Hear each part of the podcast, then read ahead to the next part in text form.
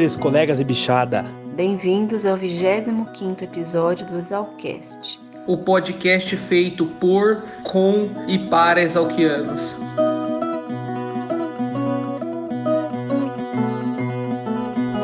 Diretamente da quarentena do Covid, hoje é dia 8 de agosto de 2021. Eu sou o Dindim e vocês estão vendo o Exalcast.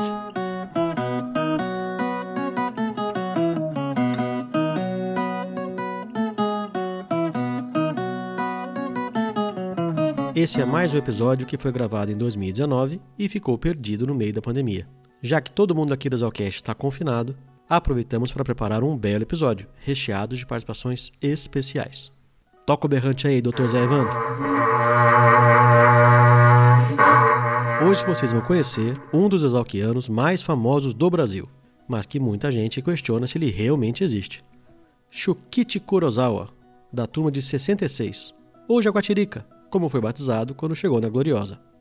Se algum de vocês já passou pelo departamento de fitopatologia da Unesp de Botucatu ou acordou cedo em algum domingo dos últimos 21 anos e assistiu o Globo Rural, já ouviu esse nome. A música foi majestosamente tocada pelo Arame Liso e uma vez veio divulgar o grupo de estudos em fitopatologia da Luiz Queiroz. Ah, e o berrante, como vocês já sabem, foi tocado pelo grande Zé Evandro. A Iena, patrocinadora master desse episódio, vai passar daqui a pouco para divulgar o seu trabalho com paisagismo. E não se esqueçam, esse espaço custa zero reais. Basta entrar em contato com a nossa equipe de marketing. Eles, como o Chukit, adoram receber cartinhas e mensagens. exalcast.gmail.com 67 99984 1119 ou pelo Instagram Exalcast. Exalc seguido de AST. E o Exalcast faz parte da rede Agrocast, a maior, melhor e mais global rede de podcasts do agro. Basta procurar por Rede Agrocast. Um grande beijo a todos e tenham um bom podcast.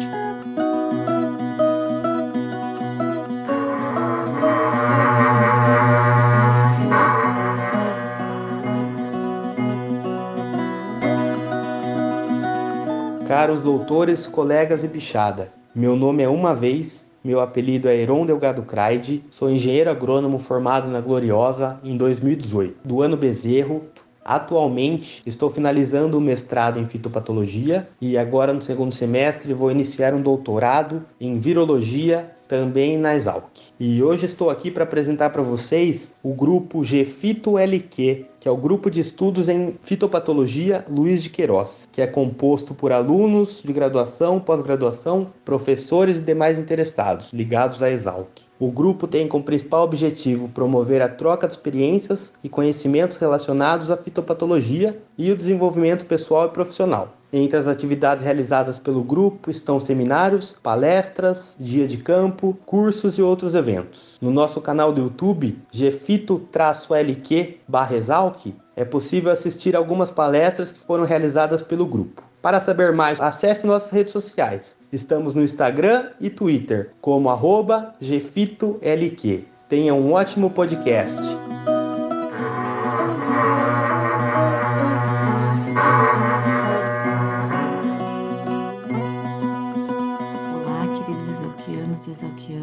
Eu sou a Iena, meu apelido é Juliana Moretti Ângelo, sou dona do Oril, formada em 2005. Sou ex-moradora da República Reboque. Atuei nos primeiros 13 anos de formada na iniciativa privada e depois da maternidade decidi trabalhar como autônoma para ter maior flexibilidade de horários. Então tornei meu hobby que é a jardinagem em profissão. Sempre gostei muito da área de paisagismo, nunca me desliguei dessa parte e nos últimos anos passei a me dedicar exclusivamente a ela e tornar a área que sempre ocupou o status de prazer na minha ocupação remunerada. Então hoje trabalho como paisagista, jardineira, mãe de planta, faço desde projeto de jardins como acompanhamento de sua implantação como também em casos de locais que o deslocamento seria financeiramente inviável, faço o projeto virtual e o jardineiro do cliente executa a implantação. Também monto arranjos de plantas, composição de vasos e agora comecei a fazer jardins verticais. Sou instaladora capacitada de jardins verticais da marca Vert Garden, empresa do também exalquiano Bilu, André Bailone que traz uma nova e moderna tecnologia na implantação de jardins verticais hidropônicos, que são um sucesso. Meu Instagram é juliana, underline arranjos, underline e, underline jardins. E meu telefone e também WhatsApp é DDD 16 99784 6353. Moro em Fernandópolis, atendo toda a região e com os projetos virtuais não temos limites de distância. Desejo a todos um excelente podcast. Um grande abraço, Dindim.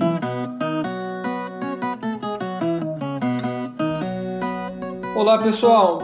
Doutores, colegas e bichada, aqui é o Arame Liso de Sinop, Mato Grosso, às vezes conhecido como Gabriel Pérez Gomes. Sou formado em 2014 em agronomia, ano Tiririca, ex-morador da República Balacobaco, esta que esse ano completa 40 anos de história. Bom, tive o prazer de gravar um solo na viola caipira de um pupurri da música Luzeiro e dar uma cara exalquiana finalizando com o Rio de Piracicaba. Essa foi uma promessa que eu fiz pro Dindim uma vez em Cuiabá, após o churrasco da Emate, e também uma homenagem ao Chukite. É aquele negócio, né? Nunca faça uma promessa bêbado, mas se fizer, cumpra. Espero que todos gostem. Foi um prazer poder contribuir aí e bom Exalcast a todos.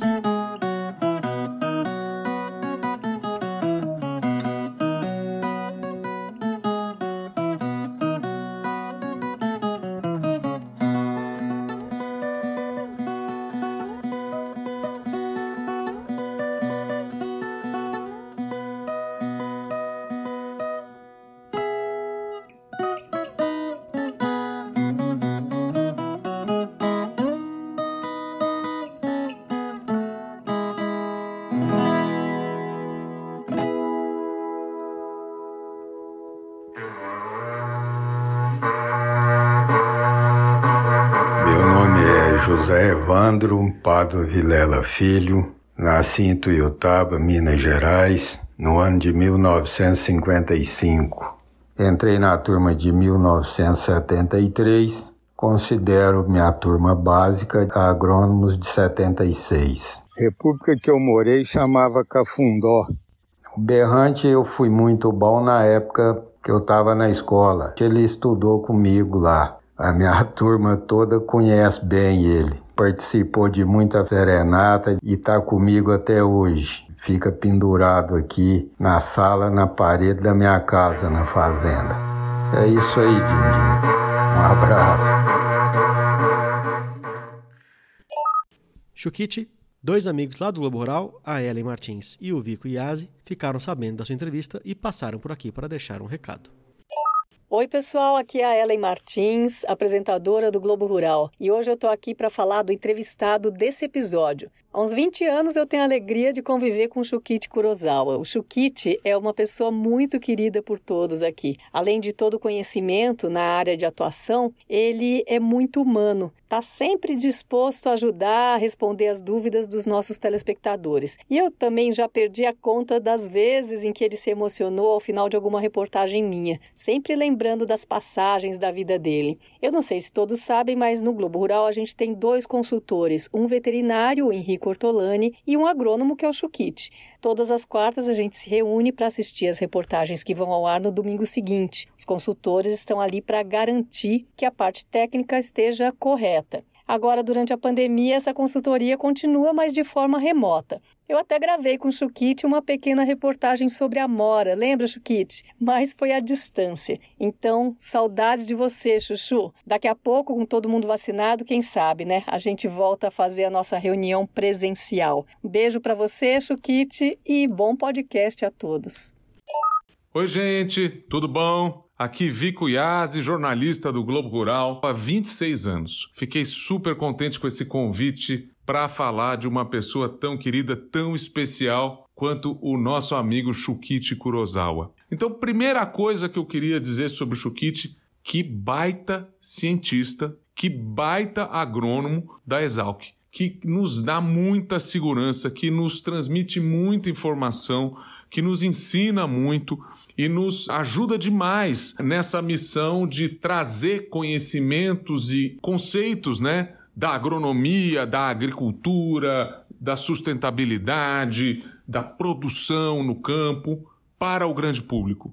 Que esse é o nosso desafio, né? Quando a gente fala em, em televisão aberta de grande público, nós estamos falando para um público extremamente vasto e heterogêneo, né? Você tem desde o cara alto nível formado na Exalc, que está assistindo o programa, que conhece muito da área e da agronomia, até uma pessoa que tem baixíssimo nível de instrução. Ambos têm que estar tá incluídos nas nossas reportagens. Então, nessa tradução do conhecimento científico para a linguagem jornalística, é importantíssimo a gente ter um cientista de alto nível para nos apoiar. Mas é mais do que isso, cara. Quando a gente fala do Shukit, aí vem a dimensão desse cara sensacional, essa figura humana incrível, que tantas vezes nos emociona. Uma figura apaixonada pelo campo brasileiro, pela produção no nosso campo, pela tarefa lindíssima do nosso agricultor. Ele tem isso assim muito vivo, muito claro e tem muita história boa para contar que vai muito além de uma visão acadêmica, vamos dizer assim, né? Então ele tem esses dois lados, gente. É, é uma figura muito preciosa. Parabéns, meu amigo Chukite, por essa homenagem, mais do que merecida. E quero dizer que gosto demais de você. Um abraço grande aqui do seu amigo, do seu fã, Vico Yazzi. Então podemos começar. Não tem problema se interromper. Não, não, né? depois eu corto ah. e edito. Ah, tá. Mas vamos lá, né? Vamos então... ver se vamos sair do jeito que você está esperando, né? Vai sair eu sim. não sou muito formal, não. Então, a ideia é essa. É, você tem esse lado, né, de aberto assim. E eu também gosto de relações. Tem muito contato fora, né? Então não é aquele pesquisador que chega assim. Que é travado, né? Travado, né? E fica, parece que. Eu acho gostoso essa relação que o Zalquiano tem com o colega de. Parece que já é amigo, mesmo quando se conhece ah, há pouco é. tempo, né? Se é da mesma escola, já é. né?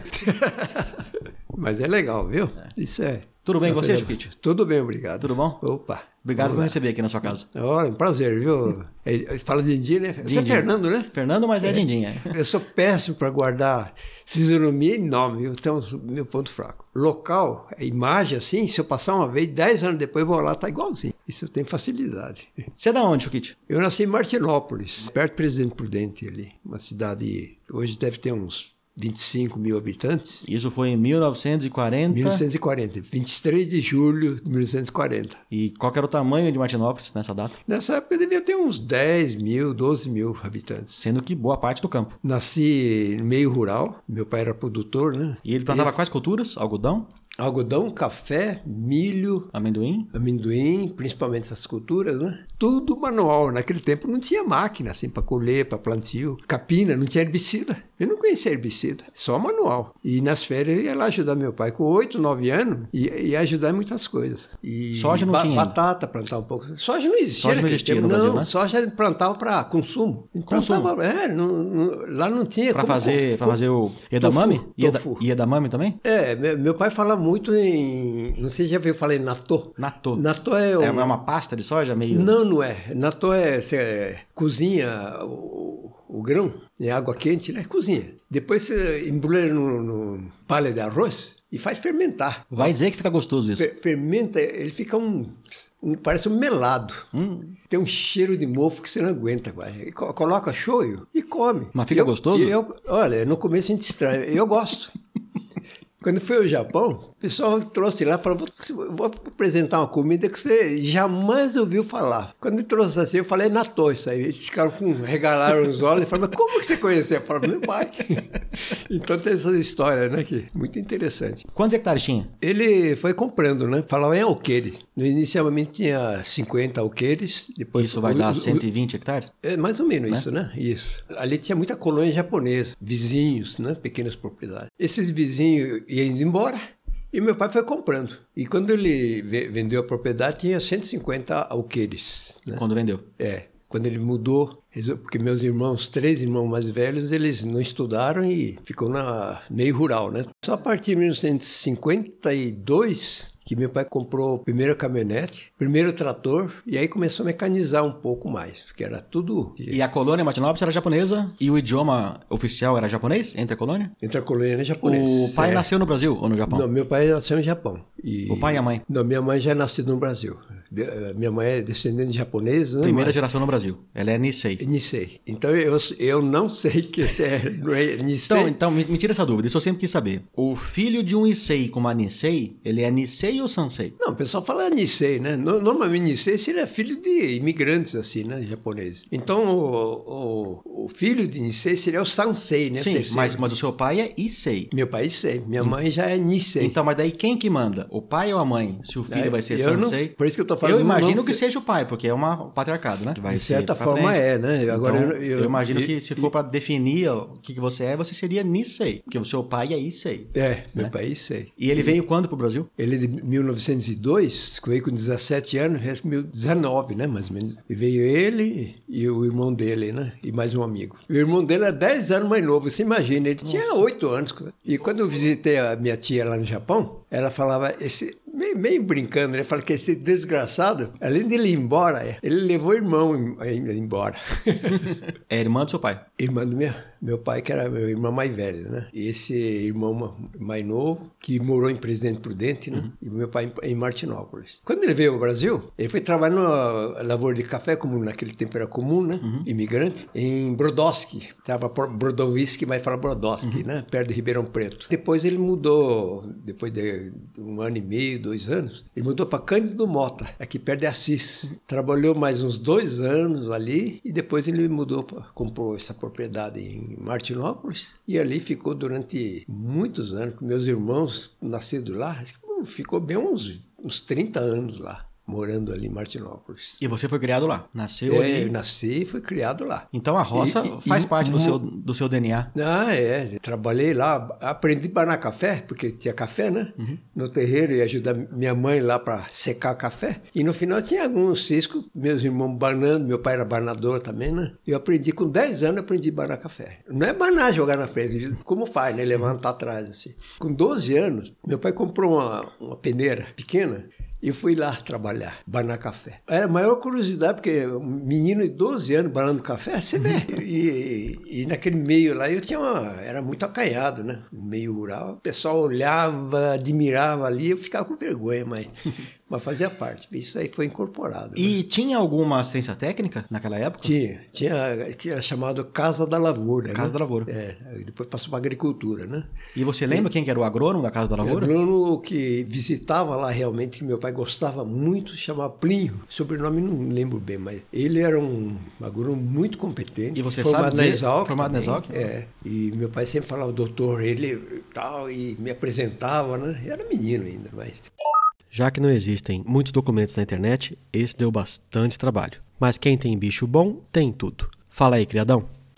É isso aí, Dr. Dindim. Plínio Nering é da famosa turma de 1946, filho de Henrique Nering, da gloriosa turma de 1911, tio de Josélio Nering, o Zélio, da terceira turma de Engenharia Florestal, formado em 1977, e tio avô deste que vos fala, Renato Urzeda Nering, o Criadão, formado em 2015 e ex-morador da Jacarepaguá.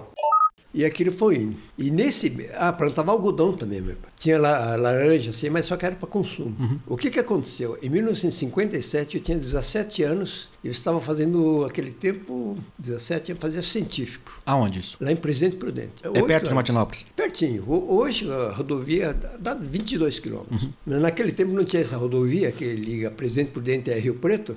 Dá uma volta para Indiana, Regente Feijó tal, dava 40 quilômetros, para você ter uma ideia. Dá uma volta da E estrada de terra.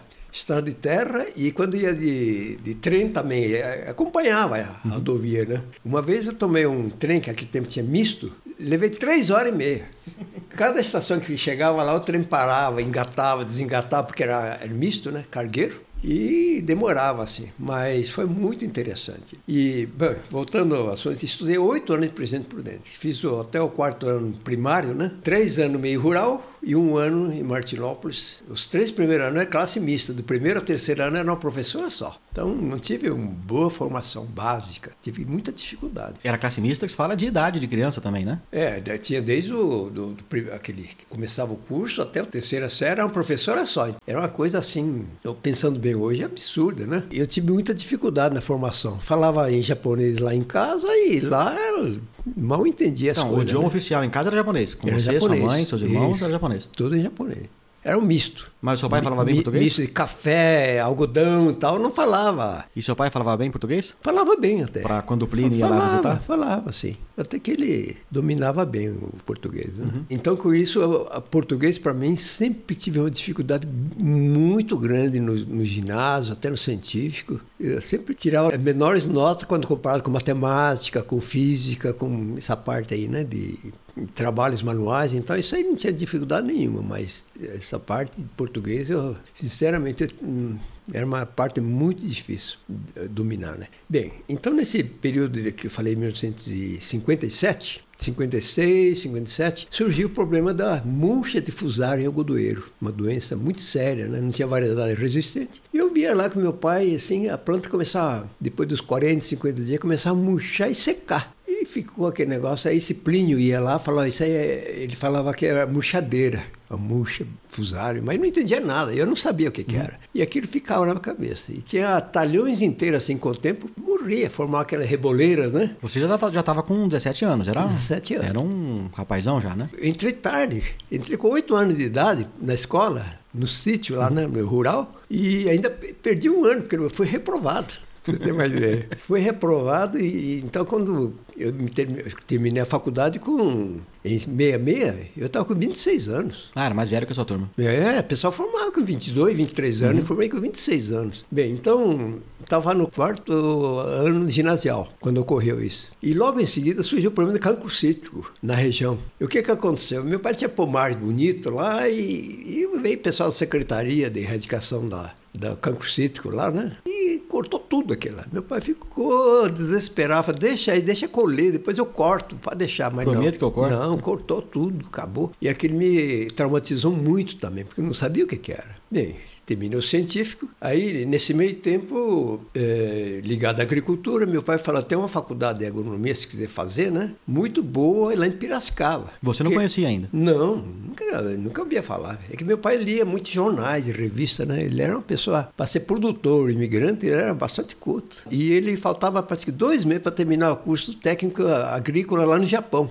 E lá na escola falaram que tinha um país interessante, que podia ganhar dinheiro e tal, e ele aceitou aquilo lá e largou tudo. E largou tudo, pegou o irmão caçula, É, e- montou no navio e veio. Veio embora. Com a cara e com a. Dois, dois meses de navio, né? E, e veio para cá. Bom, então ele tinha esse fundo. E Como eu trabalhava muito, ajudava ele lá, ele falou, ó, se quiser fazer agronomia, ele não falava agronomia, falava que quiser continuar a faculdade aí, tem lá em Piracicaba e tal. Eu falei, ah, eu vou. Os seus irmãos não seguiram carreira. Não. Os dois primeiros fez até terceira série primário e pararam. Foi trabalhar. O terceiro. Foram trabalhar por conta? Até queria que ele fizesse eh, técnica agrícola. que Eu falei, não quero estudar. Eles foram trabalhar por conta ou ficaram trabalhando no sítio? Não, trabalhava lá junto. Não junto. É. Meu pai era, era considerado um dos melhores produtores lá. Só que ele era muito centralizador, né? Ele que mandava tudo. Meus irmãos não tinham vez quase. Então o que, que aconteceu? Quando eles cresceram mais, chegou um momento que não tinha muito assim. Eles queriam ter liberdade. Uhum. Chegou em 1961, falaram, ah, não quero mais continuar nesse negócio. Eram oito irmãos, né? Era tinha, bastante tinha gente. Que precisar de gente para trabalhar, né? Uhum. E assim foi. Bom, quando eu terminei o, o científico, eu fui lá em Piracicaba fazer o E você foi direto Fa- pra... fazer o vestibular? Você não conhecia ainda, foi a primeira vez que você foi. fui lá, a época foi em, acho que foi em de, já em dezembro, acho que fazer inscrição para vestibular. Dezembro de 61. Você entrou em 62? 60. 60? 60. Terminei em 1960. Fiz a inscrição, quando foi em janeiro, teve, a, teve o vestibular. E vestibular, aquele tempo, era pesado. Tinha prova oral, não tinha? Prova escrita, prática e oral. Três partes. E não tinha corte. Podia fazer. Eu fiz tudo. Desde a prova escrita. Você acredita que eu, eu fiquei em, em- em biologia? O professor lá, eh, hoje eu vejo como é importante o professor dar a carga horária àquilo que é previsto na matéria. Né? É um médico que deu aula de biologia, genética, e não é científico. Ele só falava em, em célula, multiplicação, tecido, não sei o que lá. Ele não falou nada da lei de Mendel. Nunca tinha ouvido falar. Você vê, genética, hein? Não falou nada. Quando cheguei As lá... drosófilas, não teve nada disso? Não, Das ervilhas? né? não, não fazia nada disso. Cheguei lá, o pessoal começava a falar, mas e eu fiz um curso intensivo. Um cursinho? É, cursinho intensivo de um mês. Lá em Piracicaba. É. E você ficou onde nesse tempo? Eu fiquei nem pensão lá em Piracicaba. Foi na época, né? E não tinha lugar assim. Você não foi protobicho em República? Não, não foi. Aí fiz, fiquei em biologia, porque valia quatro pontos essa parte de genética. Era facílimo, era ervilha, ele verde, amarelo, enrugado, liso, né? E qual, no F2, o que que dá? Azinho, azão, é? É, então aquilo lá, né? E eu perdi com isso aí. Depois fui fazer todas as partes. E eu me lembro no oral, professor Zagato, né, que era da zoologia, Alcides Guidetti Zagato, formado em 1943. ele chegou para mim e falou, escuta, galinha mija? Eu nunca ouvi falar, né? Sabia que tinha cloaca, tudo. Falei, ah, não sei. Dei risada, falei, não sei. Eu não Deve falei, mijar, né? Eu não falei que não mija nem nada, falei, não sei. Falei, você não viu falar em cloaca? Já ouvi falar, mas não sei, não sei direito o que, que é. Falei, ah, ele falou, mija sim. Aquele parte branca, né, tal, aquele lá é um... É a urina a prova misturada oral, com fezes. a prova oral foi assim? É, Galinha nessa mija? base. Passava com três examinadores cada. E ele era seco no assunto, então? Não, ele foi muito legal. Agora, quando foi com, com o Bardes, que era física, Jesus Marden dos Santos, da turma de 51. foi, aí foi bravo. Ele era da, de engenharia rural lá. E ele foi seco, chegou lá, falou, fez umas perguntas que eu não lembro de- detalhes, mas falava, falava não. Falava outro, não. Só mandava, estava só esperando ele chegar e falava, pode ir embora, né, para dar zero. mas aí, na terceira tentativa, eu, eu entrei na, naquele que ele queria. Aí começamos a discutir, tal, tal, foi indo, e aí fui embora. Mas não passou então. Biologia te segurou. Aí biologia fiquei. Não, deu, porque tem nota mínima, né, em cada um.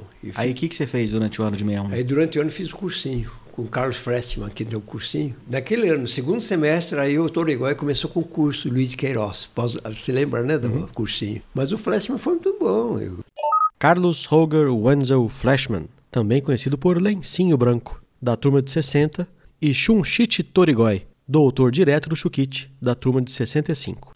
Então foi bom. Eu passei em 18º lugar depois. Então me preparei bem. Cu- Cursinho no- durante o ano, de março a dezembro, né? E naquela ocasião tinha quanto? Uns 30, 40 alunos só nesse cursinho. Do Torigói no fim tinha, nossa, tinha um... O Adilson Pascoal falou que deu aula nesse cursinho Isso, também. fazia É. parte também, é. Mas ele não te deu aula, né? O Adilson é Não, mais novo não, que você, ele é ele não 67. chegou a dar aula. Ele é mais novo que você. Adilson Pascoal acho que foi depois, né? Ele, ele era É, da, ele formado ele- depois. ele é formado com Ondino. Adilson Dias Pascoal, ex-morador da Império da Felicidade, e Ondino Cleante Batalha, ex-morador da Casa do Estudante. Ambos da turma de 67 e ambos já entrevistados pela nossa equipe, mas com a edição mais do que atrasada. Minha equipe está bem devagar. Não se fazem mais funcionários como antigamente. Ah, um Dino, né? É. Então foi 67. 67. Então, aí depois do cursinho você tirou de letra. Fez o É, vestibular cursinho, e passou fiz, tranquilo. Passei. Quantos eram na sua turma? Nós entramos em 173. 133. É, depois formamos em 153 ou 157. Você está por aí, esse número aí, né? E já tinha a diversificação no quinto ano. Então foi um curso, eu achei muito bom, um curso bem dado, né? E tinha bons professores. E você foi direto para casa do estudante? Ah, sim. Ela estava recém-inaugurada, Quando eu fiz, né? co- foi fazer o cursinho, nós morávamos numa, numa pensão que chama Pensão Nossa Senhora Aparecida, na rua Benjamin Constant. E estavam cinco E as aulas do cursinho eram, eram lá na Exalc. lá no Exalc. E você ia de bonde? No prédio da, da agricultura. E você ia de bonde. Ia de bonde. E estava nessa pensão e nós resolvemos criar uma república, que chama Ferradura. Nós começamos, damos o nome de Ferradura, né? Foi, eram, nós éramos em cinco proto-bicho, né? Edgar Gianotti, o baixinho, que depois da ferradura foi morar na fofoca, é o mais velho do grupo, formado em 65. Os demais colegas do Chukite são Iku Sadano, o Pulinho, Susumu Koguchi e Takanori Tokunaga, o Evolução. E onde era? Na rua São João. Ficamos em cima, assim. Ficamos um, um ano fazendo esse cursinho lá, né? E ia co- comer numa, numa pensão lá. Era a pensão brasileira ali. Também perto onde eu morava na, na pensão, né? Benjamin. Era uma travessa ali. E passamos um ano, né? Assim. Foi muito legal. Entramos todos lá, naquele ano, em mil- em 66. E tinha o Edgar Não, que- em 62. E tinha o Edgar, que era o, Edgar, o veterano que era- de vocês. já era o né? veterano. É. E ele deu trote em vocês, não? Não, Não? não, deu trote, não. Já estava junto, né? É, Morava junto? Morava junto e tal, né? E, e quando nós ingressamos na faculdade, Tinha aquele negócio da competição, né? No início de todas as faculdades dentro da USP, né? Não sei se você lembra, torneio estímulo, coisa assim. Torneio estímulo? Não sei se era torneio estímulo, acho que é. Na minha época tinha o Interusp, mas ele é mais novo não, que a sua Interusp época. Era, não, pegava o pessoal, né? E eu gostava muito de sal, sal de vara, altura, assim. E me selecionava para sal de vara. Só que aquele tempo... Salto de vara, aquele que é lá em cima com aquela varona. Isso, varona, assim, né? Lá em cima, no Ah, centro esportivo. Você ali. sabia fazer isso? No tempo de bicho, né? Você sabia fazer isso? Na colônia japonesa sempre tem essas coisas, né? Pegava aqueles bambu lá e ficava fazendo. Eu comecei a saltar e o chão era de areia lavada. Eu fui pulando, pulando e não tinha ninguém, né? Eu só estei treinando. Teve uma hora lá que eu estava mais ou menos alto, fiz esforço, caí de pé no Ah. buraco, rompi, tive problema no ligamento, inchou, não podia nem caminhar quase. Você imagina. E aí tem um lado que interessante no tempo do trote, o pessoal saia correndo, né? Eu não podia correr. Estava machucado. Era facinho de pegar. Facinho de pegar, falou, bicho, eu falava, olha, eu não, não posso correr, não posso fazer esforço. Falei, não, não tem importância, vamos lá na República. A gente dá trote assim Chegava lá mesmo. mandando engraxar sapato ou fazer limpeza, lavar prato. Então tinha uns casos, não sei se no seu tempo tinha lá na República Adega. A chamava- Dega não tinha mais, né? É, tinha uma tal de bundografia. Não sei se Não, sabe na minha época tinha o bondograma, eu fiz na Gato Preto. Ah, então foi no outra República. É, outra república. A parede tá tudo cheio de. parecia dois grãos de feijão, né? Pintava de vermelho e encostava e tinha que gritar quando empurrava, mas. Então era tal de bundografia, né? Era muito interessante. Minha turma chamava bundograma. Ah, já mudaram o nome o nome. até. Mas era a mesma coisa, passava tinta na bunda e esfregava na parede e assinava embaixo. É, Na isso. sua época assinava embaixo? Assinava embaixo, Assinava? é. E Era você, nessa época, já virou o Jaguatirica? muito- Já. Foi nessa É, época? nessa época que chegou, e é engraçado que o pessoal fala Jaguatirica, né? Fala, qual o seu nome, bicho, qual o seu nome? Eu, eu falo Jaguaritica. É, Mas então- e de onde veio o Jaguatirica? Não, ele olhou, eu falei, "Ei, você parece um bicho mesmo, né? Parece um, um gato do mato, assim, né? Falou, você vai chamar Jaguatirica. Aí ficou pronto, assim. Ficou. E que- porque o seu nome já é um apelido, né? Chukite já não é, É, um nome o, o meu nome é difícil. corriqueiro, né? Pra você ter uma ideia, aqui no Brasil não tem ninguém. E eu tive a curiosidade de entrar no, no Google. No Japão tem dois, pelo menos o ideograma. em- em- O ideograma, né? É, ideograma escreve, que chama Romaji, né, em japonês, Uhum. que, tá Shukichi, igualzinho. E você o achou meu, só o dois? meu pai, na realidade, ele inventou meu nome. Mas ele, ele juntou duas ele- palavras diferentes? Exatamente. Ele pegou o Shu, C-H-U, do pai dele, que é o meu avô paterno. E qual era o nome? Era Shu Saku. Chusaco. É, Kurosawa, né? E da minha mãe, pai chamava Suikichi. Então ficou Kishi, né? Da mãe e o, e o É, Shu do ficou pai. Shu. Shukite. É, em japonês fala Chukichi, né? E você fez o mesmo com seus filhos, não? Não, Não? não. Fiquei traumatizado. Eu brinco hoje que ah, em japonês significa um significado muito bonito, porque o ideograma diz, né? Você consegue traduzir o significado, que é a pessoa honesta, culta e uma pessoa confiável, coisa assim. Mas como criança você não gostou, não? Ah, quando eu, eu fiquei sabendo do meu nome, assim como escreve, quando fui com oito anos, eu fui ver lá na escola, falei, mas Isso é meu nome? nossa, mas nome estranho. é. Então, em japonês fala minha, minha abreviado, né? É Chu-chan. Então, é, Chan é nome Chan, de sim, japonês, é. chance, né? É Shu, Tchan, né? tchan Então, é, é é, é um nome mais, mais carinhoso, né? É, É. Quando bota um tchan no final, né? É. Que nem o san de respeito, o tchan é, mais carinhoso, é, né? pá, e, e tem essas coisas, né? E acho que no fim aca- acabou pegando identidade. Como não tem, sabe que se eu vi o meu nome agora. É você, né? Quando o Globo Rural começou, logo no começo eu gravei três consultas, respondi.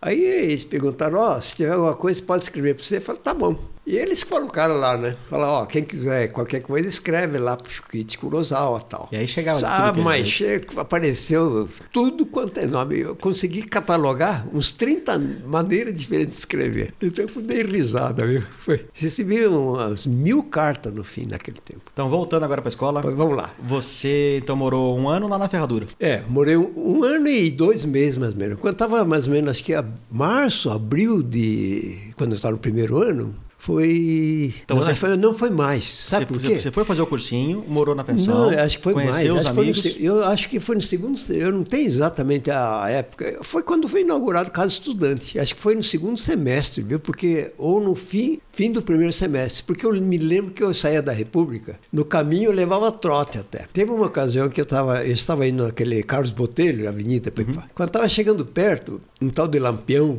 um veterano, Esse vocês vão ter que me perdoar, pois não encontrei a ficha para passar aqui. Caso algum ouvinte conheça, por favor, entre em contato e eu edito depois. Qual que é o nome do Lampião, você lembra? Não lembro agora. Tá, eu vou procurar. Não lembro. Você tem um apelido dele. É, Lampião, aquele tempo lá, ele devia estar, acho que era o terceiro ou quarto ano já, viu? E chegou e já começou a dar trote no caminho, mandava marchar, correr, andar de costa, né? Ele tava com tempo, né, pra É, parar de dar trote, né? Ele devia estar à toa, né? Ah, não, ele também tá- estava indo, mas naquele tempo tirar sarro do bicho era comum, né? Ainda é. É. Mas é muito legal. Quando chegou ali ao lado do- da casa estudando, naquela pracinha, ele estava dando trote, aí o, o diretor Hugo da Almeida Leme Hugo de Almeida Leme, da turma de 39.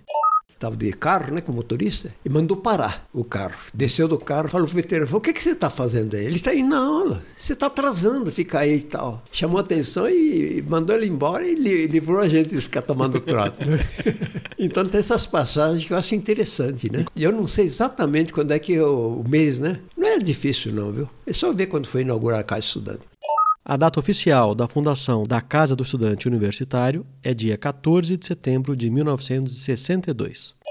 Então foi os primeiros, fui selecionada. E o que, que tomou sua decisão? Porque você tá, morava na República, por que, que você quis mudar para casa? Questão financeira? Financeira, Financeira? principalmente, financeira. Era cara a República? Manter a casa? Não, sabe o quê? Eu, eu sabia da dificuldade, do trabalho do meu pai, dos meus irmãos, e aquilo me doía. Cada centavo, eu sabia que aquilo lá é uma coisa, não é fácil, né? E eu sabia como era duro aquilo. E desde o primeiro ano, meu pai falou, ó, na cooperativa de Gotia tem uma bolsa, chamava Kenkichi Shimomoto, uma bolsa para filhos de agricultores. Que era o pai do Queiro, né? Eu não que era o sei. presidente? Queiro, o Queiro Goiaba? Não, Queiro acho que não, não, acho é, que não é, não, não. O, Queiro, o Queiro é formado em 56, eu acho. É, E o pai dele fundou a cooperativa de Cotia. Queiro Simomoto, o Queiro Goiaba, é da turma de 56, ex-morador da Copacabana. Pode ser, né? Kenkichi Shimomoto, né? Era muito famoso lá. Então, em homenagem a ele, tinha essa bolsa. Era na base, acho que um salário mínimo por mês. Só que entrava com o pedido, demorava, né? Vinha lá para o mês de abril, maio. Eu me lembro que no primeiro ano eu mandei, aí veio esse dinheiro. O dia que veio esse dinheiro, eu fiquei tão contente e tudo. Escrevi, naquele tempo era carta, não tinha telefone, então nem se fala. Meu, meu pai morava no sítio, tinha uma casa na cidade, mas é só para dormir, porque levava boia fria lá, né? E eu escrevi para ele, falava, não, não precisa mandar mais dinheiro, não. Eu pagava 1,20 avos do salário mínimo por ano na casa estudante. Era taxa. Era simbólica. taxa morar na casa. Então você pagava um dinheirinho, pagava lá e, e tinha que pagar a refeição, né? E com essa bolsa lá da cooperativa você se mantinha. Eu me mantinha, dava um jeito, né? Mas a bolsa durou sua faculdade inteira? Não. Aí depois você teve outras bolsas. Era né? anual. E nós também comandávamos o restaurante universitário. O pessoal da casa estudante que começou. mesmo? É, contratava cozinheiro, tudo aquele pessoal. Na, na base vinha a verba da que chamava ISU, né? O, o fe- o federal lá, que ajuda esses casos, assim, para comprar panela, fazer isso, fazer aquilo. eu E não- você morava em qual ala? no, ali são três andares, né? Acho que está no B. B? B. Na ala 3. Na ala 3. Porque a casa depois se dividia em times, né? Tinha o time de cada ala, depois para jogar futebol. É, Não tinha fim tinha esse negócio aí, jo- jogar né, futebol salão No, assim. no Interrepúblicas, né? No torneio Interrepúblicas tinha as alas, né? tinha ala ali. Quem que era o seu colega de quarto? Meu colega de quarto inicialmente chama Ziriguidum. Ziriguidum. Ele é formado acho que um ano, um ano depois. Alceu Fernando Azevedo. No início era Ziriguidum, mas acabou sendo simplificado para Ziriga, formado na turma de 67. O Ziriguidum morou com você durante todo o tempo da casa ou não? Trocou não, de... não, não. E depois Morou dele quem que foi? dois anos. E quem que veio depois? Dois anos. Depois eu mudei por um outro quarto, e o- aí o meu companheiro foi o Carlos Ruggiero. Também conhecido como Tartaruga, colega do Chuquite, da turma de 66. Que é professor lá da Jabuticabal, né, de fruticultura. E daí ele morou com você até o final? Morou até o final, um ótimo elemento, né? Aliás, o Ziriguidum também era muito bonzinho. O Só- Ondino contou que um o quarto era- dele era... Ah, ele era, da era- ala 6. O Clélio ele- Lima Salgado, que era, foi contratado lá na fitopatologia, ele... Clélio Lima Salgado, o mineiro, é outro colega de moradia e de turma do Chuquite. Ele que Ele morava- a- ele- arrumava o pessoal lá. Ah, ele posicionava os moradores Não, até pedia alas, para algum cara bom lá de uma outra ala para passar para aquela ala, dar um jeito para passar. só para porque- jogar no time dele. É. então ele é também um ótimo amigo. E o Ondino era goleiro, né? O Ondino era goleiro. É, futebol salão. É, Colega, o Ondino né? contou aqui, o quarto dele era o ponto de encontro pra cacheta. É. Às vezes ele chegava lá, cansado pra dormir, quando via, tinha seis jogando cacheta lá. É, então. O cara estudante também tem uma passagem interessante, né? Que várias vezes eu via assim, voltava cara da centro acadêmico, ia todo dia jogar snooker no centro acadêmico. Voltava lá para as nove e meia, nove e quinze, né? Aí via aquela fumaceira no corredor, né? Corredor e aquele barulheiro, o pessoal dando risada e entrava no quarto. Sabe o que, que eles faziam? Pegavam aquele. Era do Rio que eles faziam coisa. Não sei, não é, não é camarão, não sei o que. Pitu, aquele que Não, é pitu Rio. é camarão, né? Mas é de Rio, né? É Rio, mas Pitu não, de Rio. não era isso, não. Era, era uma coisa diferente. Puxa, agora me escapou. Sei que eles chegavam lá, fritavam aquilo lá e comiam, né? Nossa. Mas era bom? Eu não comi, não. Não teve coragem. E fazia um fumaceiro Depois danado. eu vou lembrar, agora não, não lembro. Pixa. Ponta da Ah, agora lembrei. Rã. Rã? É, é, sabia que era no banhado, assim. Eles pegavam, você via no quarto, aquele, dentro do saco, tinha lá que saco até pulava, né? Eles pegavam aquele lá, cortavam o pescoço assim e tal, e tirava a- o couro como fosse uma luva, e pegavam lá, jogavam um pouquinho de sal e jogavam na... na... E ficava aquela comiam fumaceira, aquela fritura. Nossa, isso que é. Eu fiquei Eu- impressionado com aquilo lá, não comi, mas é eu acho gostoso, gostoso. Eu é acho muito gostoso. gostoso, né? Só Então que não era feito com alto padrão de higiene também. né? Não, eu lavava lá no banheiro mesmo. Lá. E outra coisa que nós até comentamos há pouco, né? Sobre cavalo. É, tem a história do cavalo. Chegou um dia. Não foi uma eleição? Ah, é. Agora Não- eu não lembro quem, isso? quem que levou uma vez. Então o pessoal fazia barulho, tinha o Irineu Koyama. Irineu Yuji Koyama, formado em 63. Logo, um dos doutores supremos da Casa do Estudante. Ele era famoso, ele era inclusive orador do centro acadêmico, falava bem, Uhum. tudo, né? Ele, quando terminou o curso, ele pegou lata de lixo, pegou um pedaço de pau, e na plena época de prova, né? Fim do ano, ele já tinha sido aprovado e pegou lá e bateu, fazendo barulho à noite, lá para 10 horas, 11 horas. Festejando. E falou: olha, vocês fizeram barulho o ano inteiro, agora eu quero comemorar. E vi aquilo lá tal, e todo mundo reclamando lá. Ele chegou e falou: olha, esse é para comemorar, né? Lado humorístico assim. E legal. Que ele está comemorando que está terminando o curso. Bom, foi isso. E outro foi do cavalo, né? Eu, eu acho que foi pessoal da República e do Império. Império? É. Porque eu sei que levaram lá, o cavalo subiu a escada. É, foi cavalo- até o terceiro andar. Cavalo sobe, mas não desce, é, né? sobe. aí. E aquilo lá, já o cavalo defecou, lá ficou aquele mau cheiro ali, urina. E, e como é que tira aquele bicho lá? E não saía, não descia. Chama até bombeiro por lá pra... Então tem essas passagens. Depois naquelas curvas tem aquela janela de vidro, né? a gente ficava com medo do cavalo escorregar e cair ali, Sim. quebrar vidro. Mas o cavalo desceu. Ah, no fim, empurra, né? Foi na base de empurrar. O sujeito a levar coice ainda, né? Mas no fim tiraram lá. Acho que foi mais de uma vez. Da, da outra vez, não sei se chegou no terceiro andar. Acho que chegou no primeiro, segundo andar lá ali. E, e quem que tira o cavalo, né? Mas que ideia, né? É. Outra passagem assim dela, da casa estudante é o Proto Bicho, né? Ia fazer o cursinho lá com o Torigói. Passaram na casa estudando aquela curva ali, que o, o bonde quase parava na curva ali, né? Ia devagarinho. Eu falava, veterano burro, não sei o que lá, e passava fazendo barulho. Aí um dia nós combinamos, vamos, fazer o seguinte, vamos dar um banho nesses bicharada aí. Aí cada um pegou bacia, balde, tudo. Tinha gente que até misturou terra, né? Barro, assim. O bonde, quando eles gritavam lá na praça, quando foi virar, tá quase parando aí, o pessoal tá tudo escondido atrás do, do prédio ali. É de noite, né? 10 horas da noite. Quando o bonde começou a virar, o pessoal foi correndo lá e jogou barro, tudo quanto é já. O motorneiro tomou banho. Tomou banho Lá, lavamos o bonde lá. Imagina, tinha O motorneiro ma- ficou bravo, quase absurdo. 100, 100 moradores ali, né? É, uma- não teve dúvida. O motorista chamou a polícia. Só que nessas alturas nós. Não tinha mais ninguém. Tinha Quando chegou a polícia, não tinha mais ninguém. E ficou tudo por isso mesmo. Mas são passagens interessantes. É, né, a polícia que- quando foi também já sabia, né? Não foi pra prender ninguém. né? Não, Foi e, e outra coisa, aí o pessoal falou. Vamos, vamos se comportar agora. pessoa né? do, do cursinho lá parou, porque senão ia tomar outros banhos, né? Então são umas passagens muito interessantes. É, né, tinha, uma, tinha uma rixa, né? Da turma do bondinho com a turma da casa, né? Tinha uma, É, brincadeira, tinha. uma, uma, uma disputa. E aquele bondinho era interessante, porque do, da do refeitório até a casa estudante, ele pegava carona ali, né? ficava esperando, jantava lá, ou almoçava ficava esperando o bonde sair de lá. De preguiça, né? Porque não era tão É, longe, né? não, ali dá uns quantos? 400 metros no máximo. Era né? pura preguiça, né? É. Só pela E- faca de pendurado é, no bonde, né? E de noite, para ir ao centro acadêmico, A gente pegava carona ali na avenida. No dedo? É, no dedo. E nessa base, raramente ia de bonde. Então o, o calque fez parte da sua vida, você frequentou ah, bastante. aquele foi parte da minha vida. Nossa, ia toda, praticamente toda noite. E eu, João Nunes. João Nunes Nogueira, mais um colega do Chuquite, da casa e da turma que era da professora Desal, que foi, ficou lá. Era nós três, né? O João, o, o Ruggiero. Então nós jogávamos de parceria, né? Jogávamos duas partidas, tomava café, enquanto a gente chegava lá antes de sair o café do Titico. A gente ficava gritando lá pro Titico, falou, ô Titico, vamos fazer café. Mas só café? Não tinha uma cervejinha, uma pinguinha? Não, não. Não, não, só café. Era café. Tomava café, dava uma olhada em alguma coisa lá e embora. Quando dava nove horas no máximo, aí na volta tomava bonde. E aí Era voltava, tarde, né? mais ou menos umas 10 horas, 10 e... acho que um pouco antes até, né? 20 para as 10. Aí Daí chegava... sentava lá e estuda, para estudar. Nós, pegávamos um duro ali. E fui levando até o terceiro ano. Quando foi no meado do terceiro ano, eu falei que eu preciso fazer alguma coisa. Falei com o Rogério, foi o Rogério, vamos fazer um estágio. Eu gostava muito de genética, né? Que essa parte aí. Fomos procurar o professor Marcílio.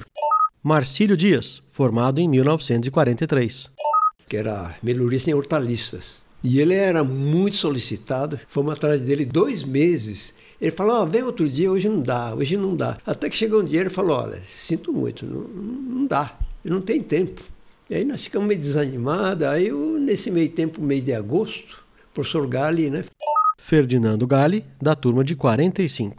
Que era da fitopatologia, falou: olha, quem quiser aperfeiçoar alguma coisa, esse terceiro ano. Nós já tínhamos feito fitopatologia no primeiro semestre, falou, quem quiser aperfeiçoar mais, nós vamos dar um cursinho aí, acho que era nos sábados. E nisso você era, ainda era bolsista da, lá de Cotia. É, segundo, você, no, terceiro ano ganhei bolsa da Federal, que era da... Eu não me lembro agora, não, não é CAPES, não é esses órgãos, não, não tinha relatório, uhum. é uma bolsa para ajudar. Eu ganhei essa bolsa, aí fiz esse cursinho que o professor Garo ofereceu, né? No início tinha uns 25 lá que iam lá. Depois de uns dois meses, porque aí começou a destacar zero, desde preparar meio de cultura, discutir o que, que é isso, aquilo, e dava parte de laboratório. E, e, dos 25, quanto sobrava? Dos 25, chegou um dia, um sábado à tarde, depois lá para as 3 horas da tarde, ele chegou e falou: Olha, não vamos lá na chácara do Tatuzinho, né? Naquele tempo tinha aquele Tatuzinho, que é a bebida, né? Uhum. Tinha uma chácara lá que tinha plantação de pepino. Não, não falou nada, aí foram os professores lá e falou, ó, vai ver essa plantação. Tinha uma plantação de um, mais ou menos um, acho que tinha quase um hectare de pepino lá. Nossa. Vai lá. E os professores ficaram olhando lá e quem que eram os interessados? Você vê que negócio. Era para selecionar bolsista. Mas não falaram que era seleção? Não, ninguém estava sabendo. Tanto assim que daqueles 25 foram acho que uns 15 lá. O resto foi embora. E ficaram olhando. Ah, aquele cara lá não dá, esse não dá, tal. Depois que me contaram toda essa história. E quando nós voltamos ao laboratório, sentava e conforme o interesse de, de cada um na área, que ah, queria grandes culturas, hortaliças, tal, eu falei, ah, eu quero hortaliças, né? Aí fui com o professor Tokeshi. Conversei com o Tokeshi e com o Kimati. Hashimi Tokeshi, o redondinho, ex-morador da adega, da turma de 58 e o Hiroshi Kimati é da turma de 63, ex-morador da Casa do Estudante e os outros foram em outras áreas. Então, nessa época ainda tinha as cadeiras, né? Os catedráticos. Sim. E o sim. dono da cadeira era o Ferdinando. Ferdinando Gali. E era uma época diferente, né? Porque no departamento tem regra, tem, tem o, o diretor, para contratar tinha concurso. Na, na época da, da, cadeira. Não, não tinha concurso. Na época, na época não, da, da, da cadeira. escolhia. Ele fazia o que queria, não, né? Não, ele fazia, demitia. Contratava, demitia. Contratava, demitia, é. como queria, né? Então era o o máximo. Era, era ali, dele, né? É, era dele, então, né? por isso. As... Era vitalício a cadeira? Era, vitalício. E era muito interessante isso aí, sistema. Quando o, o catedrático era bom, né? Com o caso do Gali. Quando era bom, mas quando era ruim não era bom. Né? Nossa, então ele era, era muito enérgico também, mas era uma pessoa humana, boa pessoa, gostava muito dele. Eu sei que foi feita uma entrevista, no fim, naquele. Se vê, né? Foi, foi celebrado um convênio com a Universidade do Ohio com a Exalc, né? em várias áreas lá, inclusive fitopatologia. Então, contemplou seis bolsas. Você, com qual professor? Tokeshi. Ele dava a parte de doenças hortaliças. O Eric Baumer, que trabalhou com, com algodão, principalmente na época, né? que ficou o Clério Lima Salgado e o Edivaldo Cia. O Paulo de Carvalho ficou com dois, que é o Armando Takatsu e o Oswaldo Brignoli, na área de cana-de-açúcar. O Clélio, ou Mineiro, já foi citado. Já os demais são Edivaldo Cia, o Marmota, e Armando Takatsu, ambos ex-moradores da Casa do Estudante, e Oswaldo Brignoli, o Birra, ex-morador das Saudades da Mamãe, todos colegas de turma do Chuquite.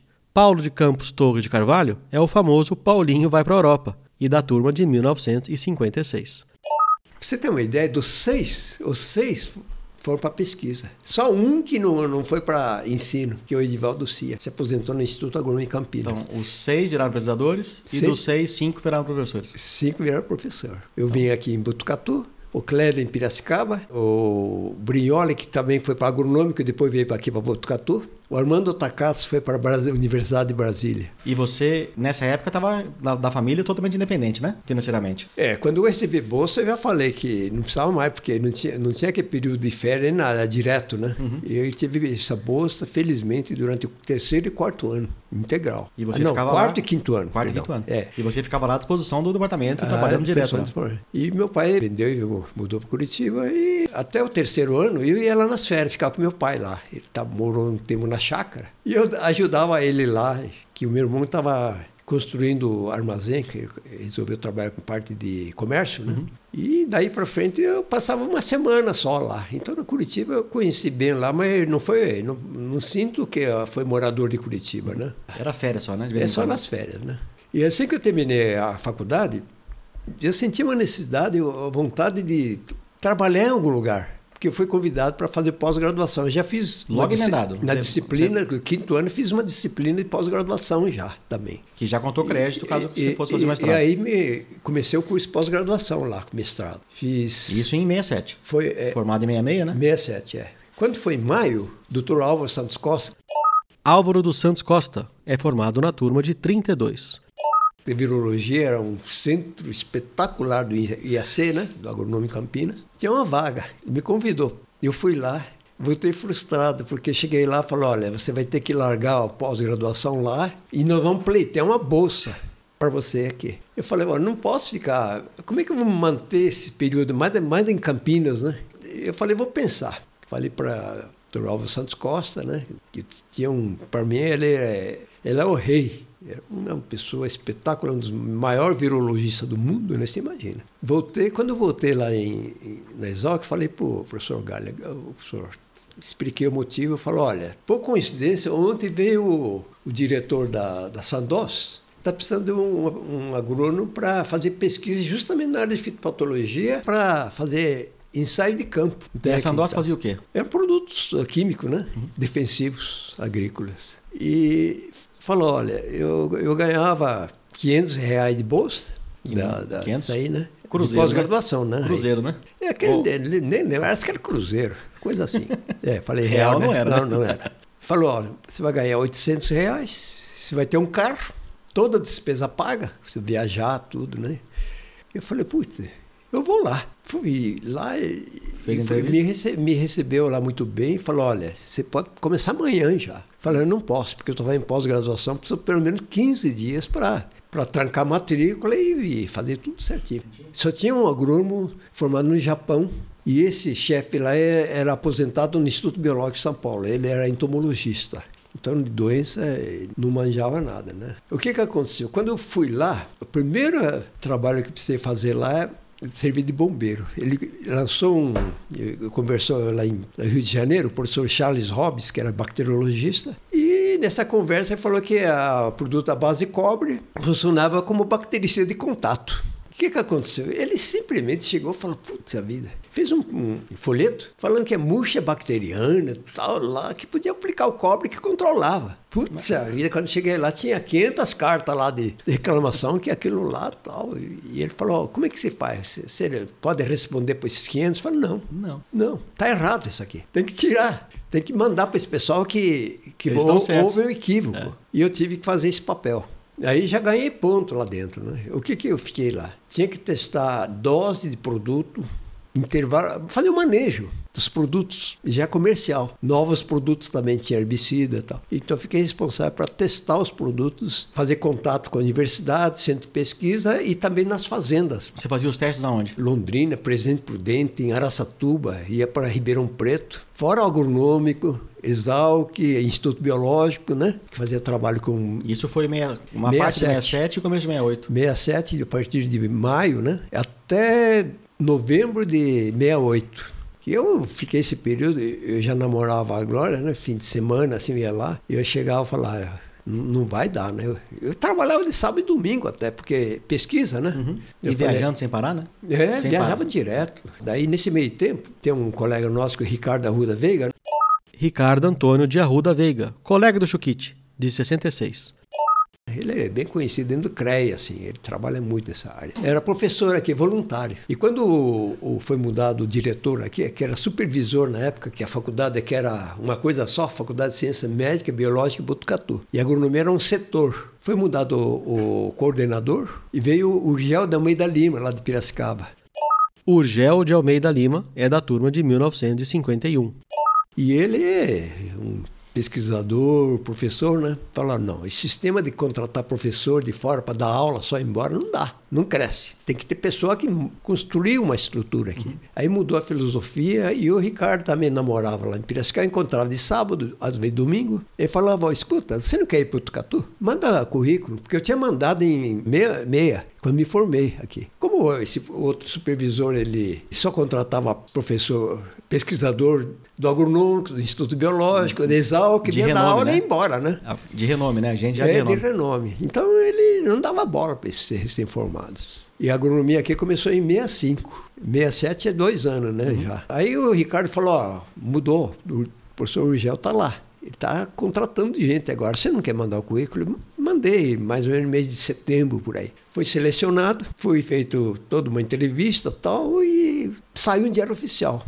Tinha que tomar posse, e tinha um mês para tomar posse. Eu viajei uma semana com meu chefe, coincidentemente, quando saiu essa notícia. Quando foi na segunda-feira, fui lá falar para ele, falou, eu vou sair vim dar um aviso prévio. Se puder dispensar aviso prévio, melhor. melhor. Aí ele falou: Nossa, mas vai falar com o diretor lá, presidente aí. E ele me chamou lá, fui. Falar, eu vou dar um aumento considerável que para você continuar aqui para nós aqui. Mas quanto? A quantidade, valor é meio difícil falar. E ele falou, e quanto você quer ganhar? E eu falei, olha, lá eu ia ganhar até menos aqui, uhum. aqui do que lá eu ganhava lá na São Mas não ia viajar, era fixo, né? Era. Eu falei, olha, precisa, precisa ser pelo menos umas três vezes mais do que eu estou ganhando hoje, para ficar. Eu falei, não dá, porque seu chefe não ganha isso. falei, então eu sinto muito. E agradeci tudo. E ele falou, ó, não precisa aviso prévio, não. Você, uhum, você tá. passa no setor pessoal aí, você foi uma pessoa que trabalhou, colaborou muito com a gente, né? então uhum. vou dar esse, essa facilidade e tal. É uma pessoa muito boa, né? Ele compreendeu. Aí, Aí no, me, no final de 68, começo de 69, você já estava aqui instalado em Botucatu. De, 20 de, de novembro de 68, comecei a trabalhar aqui. E daí você mudou para Botucatu e daqui não saiu mais? Não, aí fiquei aqui e acho que acertei. Acertei porque tive possibilidade de fazer mestrado, doutorado ali em Piracicaba. Uhum. Que é perto ainda, né? É, fazia viajando, né? Faça...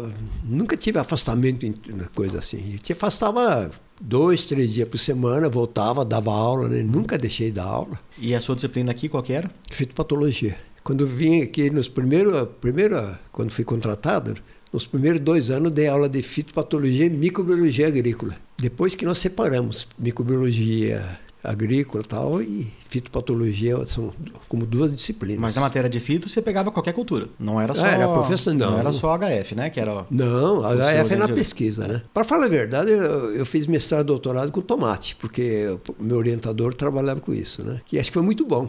Na realidade, eu tinha mais vivência com algodão, com milho, com café, porque meu pai mexia muito com aquele lá, né? E eu tinha vivência, mas continuei. Fiz minha livre docência também com, com tomate. E para você ter uma ideia, eu juntei material de tomate do mundo inteiro. Quando me aposentei, entre material de melhoramento, que cheguei a fazer melhoramento né, de genética resistência a bactéria e fungo, eu estava com 12 mil pacotinhos de sementes assim, do mundo inteiro. Fez um banco de germoplasma? Banco de germoplasma. Quando você aposentou? Em outubro de 98. Eu fiquei mais quatro anos, né? que- Então Uhum. eu passei em 2003. Ficou mais quatro anos porque você tinha alunos no doutorado, né? É, mestrado e doutorado, né? Depois que eu fiz o... Cheguei adjunto e titular, né? E por vários motivos aí, tudo, tive orientados que eu acho que deixei um bom legado daqueles que dei bolsa em iniciação científica. Só para você ter uma ideia, depois, na época que eu aposentei, eram cinco em fitopatologia, né? Dos cinco, tinha dois professores que foram meus orientados de iniciação ci- científica. Não que eu tivesse protegido para contratar eles, mas eles fizeram o Maringoni, Antônio Carlos Maringoni, eu formei ele na área de bacteriologia. Aqui no Unesp, né? é, é, como estagiário. Ele foi em Piracicaba, ele fez mestrado, doutorado na área de bacteriologia e tornou especialista nessa área. Marcelo Agenor Pavan, ele se formou em set- 1978, ele ficou cinco anos na faculdade como meu estagiário. Inclusive, naquele tempo, não tinha estrutura boa ainda. Ele ajudou, inclusive, a construir isso aí. Quando ele terminou, prestou concurso no IAPAR, e tinha outro colega de turma que também foi meu orientado, que trabalha com bactéria, o Rui Pereira Leite. Ele era chefe da parte de bacteriologia do IAPAR. Como eh, precisava para cancro cítrico, então o outro ganhou. E o Marcelo ficou fora, ele ficou trabalhando um tempo no companhia de planejamento. Ele achou que aquilo não era o que ele queria. Ele foi se inscreveu em Viçosa, na área de fitopatologia. Mas antes de ir lá, passou lá no meu laboratório e falou, num sábado, falou, olha, estou indo para Viçosa. Era casada, a esposa ficou lá, deixou em Londrina, porque ela era gerente do Itaú, Banco Itaú. Foi lá, eu falei, faço virologia, porque é uma área que falta gente nessa área. E, e lá tem bons professores. Ele fez mestrado e doutorado em virologia, hoje eu considero um dos melhores virologistas do Brasil. Depois, quando precisou contratar professor, eu falei, bom, nós estamos com pós-graduação, precisava um virologista, que é uma área tão importante. Abri concurso, né? E ele ganhou. Deram vários aí, mas ele, por mérito, por capacidade dele, ele ganhou. Então, só para ter uma ideia, os dois hoje estão aposentados, chegou a titular, para você ter uma ideia da capacidade deles. Então formou uma equipe muito boa, né? E hoje eu tenho uma outra professora que dei aula, uma excelente pessoa, dava aula até de alemão no tempo de graduação. E quando terminou o curso, chegou um dia, encontrei com ela ia de bicicleta, né? Estava andando no campus, encontrei ela de bicicleta, falei, escuta, e aí, o que, que você está fazendo? Falei, ah, eu vou ver se vou lá né, em Rubião Júnior, eh, que é, é separado, né? Lajeado e Rubião. Para ver se eu arrumo um, um estágio na botânica. Falei, nossa, se você quiser, eu dificilmente ofereço, porque a procura é maior que a oferta, né? E eu já tinha dois orientados de, de- de iniciação científica. Ela, se você quiser, eu vou dar uma boa estágio para você. Nossa, ela é- ficou entusiasmada, olhou assim, mas verdade? Falei, "É." Quando eu fui na minha sala, ela veio atrás e arrumei até bolsa da FAPESP, ficou dois anos comigo. E hoje é professor. É. Aí eu, quando terminou, tinha um outro também estagiário que fazia comigo. E no fim eu percebi que os dois eram dois melhores alunos do curso, da turma dela. Deles. E quando nós já tínhamos pós-graduação aqui em proteção de planta, os professores lá falavam: Putz, tem dois bons aí para nosso curso. Eu falei: Não, ele não vai fazer aqui. Eu não quero endogenia, eu quero que ele aprenda lá fora. Vou mandar para Viçosa. Eles foram para Viçosa. Então, o Valdir Sintra, eu, ele é professor aqui em, em campus eh, de um campus tem aqui perto de Sorocaba, da Universidade de São Carlos, Federal de São Carlos. Ele é fitopatologista lá. Ele foi até diretor lá em Alegre, em Espírito Santo. E a Renate Krause, que está aqui hoje, ela já é professora adjunta. Falta legal. um, um degrau para chegar titular. Acho que tem coisas na vida que, quando eu lembro esse, esse legado, né? A gente fala, se eu não fui eh, muito bom, pelo menos procurei formar gente, né? Acho que a universidade é lugar para formar gente. É, e a gente consegue fazer isso em qualquer lugar, viu, É, Kit? Não é só é. na universidade. Eu, eu, quando eu fui estudante, me deram essa chance. Assim Uhum. Certo. você parou a moça da bicicleta e falou, ó, te dou estágio, fizeram isso pra mim também. Hoje, que ela tem condição de fazer isso pra alguém e ela quer retribuir, você não quer estágio de volta, né? Não, Ela não pode vir pra você agora, ó, Juquite, agora que eu, que eu posso, eu vou te dar um estágio pra pagar aquela minha dívida. certo. Então, ela dá estágio por mais novos, né? É, Então, assim como o, tem um cara, o João Chaparro, lá da, da Aventes, uma empresa que fechou. hum, reconheci essa empresa. Ele me deu estágio. Depois que eu me formei e fui trabalhar, eu tive condição financeira de dar estágio. Eu não vou ligar pro João Chaparro, João Chaparro, vem aqui fazer estágio comigo, eu retribuo. Então eu dou pra frente, né? Eu dou pros mais novos. Então eu pego por ano 60 estagiários. É, E muito esparramos bom. pelo Brasil, põe um monte de fazenda. O Globo Rural ficou sabendo, é, do, eles fizeram uma reportagem sobre a inserção do jovem no agronegócio e foram lá Uhum. Que fazer uma bom. reportagem com a gente lá pra Puxa. contar. Então eu pego. A minha meta é chegar em 150 estagiários. É, né? Nossa. E colocar é, formar gente, né? gente, que é realmente importante. E a gente fica reclamando que é difícil ter gente boa para trabalhar, só que não faz nada para ajudar, né? É. Então isso Mas é a, a, gente fica com gratidão, né? Por exemplo, o professor lá da, do Toqueche, do Eric Balmer, que me orientou, porque quando eu comecei a fazer pós-graduação, terminando o mestrado, o professor Toqueche foi fazer o ele já era uh, livre docente, foi fazer pós-doutorado lá no Universidade de Ohio, através desses convênios que uhum. tinham, né? Então eu precisei mudar de orientador. O Eric Balmer que orientou mestrado e doutorado. Então eu devo muito ao professor Toqueche, que me introduziu na pesquisa, ele é muito exigente e competente. O Hiroshi Kimati era a pessoa confidente. Quando eu tinha dificuldade, era a pessoa que você vai conversar e ele, né? E, e o Eric Balmer, né? E sem falar do professor Gali, que também foi um pai da gente, ele foi disciplinador. Então, isso é daí, muito importante. Em vez de você fazer isso com eles de volta, você fez para frente, é, né? Você fez então o que, novos, que aconteceu? Né? Quando eu vim aqui, eu te contei já que, que o professor vinha de fora, dava aula e embora. Uhum. Não tinha um slide não tinha nada. Não tinha um microscópio, não tinha nada. Eu tinha que dar aula. Eu falei, professor Galen, né? Cheguei lá, falei, professor, eu estou tendo dificuldade para ilustrar. Ele chegou a falar, você converse com os professores que estão dando aula, quais os slides que eles vão usar ou não. Eu cheguei lá, olha, peguei quase todos os slides, foi pegando, pegando e, tirei cópia. Eu consegui, não tinha verba aí, mas de tanto chorar, isso aí depois de apanhar muito. Tinha uma verba do que chamava de, que a faculdade de ciência médica biológica de Botucatu, o médico, inclusive, eu acho. Eu devo muito favores a ele, porque ele liberou essa verba, né, que veio para a faculdade aí, através de Jockey Club, para poder pagar esses cópias de slide. E lá em São Paulo, porque naquele tempo o slide era o máximo, né? E através disso, olha, me ajudou muito, deu fôlego. Então são, parece que pequenas coisas, mas que no fim na formação da gente. Só que eles te ajudaram, mas porque você foi atrás, né? É, foi atrás e a pessoa, a pessoa abriu o coração, né? Então a gente precisa sempre pensar como é importante ajudar os outros, né? Uhum. Esse... Só que a gente tem que ajudar quem vem atrás, né? É, é exatamente, que procura. Que procura, né? né? E isso me, deixa muito confortável até hoje, né? Por causa disso aí, em, depois de quanto tempo? Aposentei em 98. Tem muita plaquinha aqui na parede. Em é, 2009, recebi da congregação da faculdade título de professor emérito. Né? Aqui na faculdade são cinco professores eméritos tá, até agora. Né? E você é um deles? Sou um deles que eu, isso aí é, não é porque eu quero, não é porque estudei, é a congregação que concede é, esse título, né? que, eu, que me honra muito. Né? Então isso me deixa muito feliz de poder ter sido útil à faculdade, né? E aos alunos ah, que você sim. ajudou é, a, é, a, fazer a carreira alunos, deles, né? É, essas plaquinhas, é toda homenagem dos alunos de formatura, né? Que fui paraninfo duas vezes também da turma. E então, quando... É, são tudo, isso aí faz história, né? E quando que o Globo Rural te achou? Bem, o Globo Rural é interessante, né? Me aposentei em, em novembro de 1998. Quando foi em março de 1999, teve o Congresso Paulista de Fitopatologia. Hoje fala Congresso não é grupo, é aquele tempo fala grupo paulista de patologia, não é grupo hoje, né? É, é, so, é sociedade, sociedade. É, patologia do Estado de São Paulo. E o nosso colega lá de Jabuticabal organizou esse congresso. Inclusive esse congresso foi o primeiro que eu organizei foi eu aqui em Butucatu. Já está hoje, já está na quadragésima já. Mas o Modesto Barreto, ele foi presidente do congresso. Ele organizou e ele convidou para a abertura o editor-chefe do Globo Rural. E ele foi lá proferir palestra. Eu não assisti a palestra porque naquele dia eu estava numa banca aqui em Botucatu. Eu fui depois do almoço. E eu vi ele lá, Humberto Pereira, aquele editor-chefe, né? Nem conversei com ele porque eu não tinha amizade, mas sabia quem que era. E ele, no dia ele foi embora e eu continuei no congresso. Passado dez dias, mais ou menos, houve troca. Tinha um consultor agronômico, que era o Baltazar, né? Manuel Baltazar Batista da Costa, o Carcaça, formado em 68, ex-morador da República Vai Quem Quer.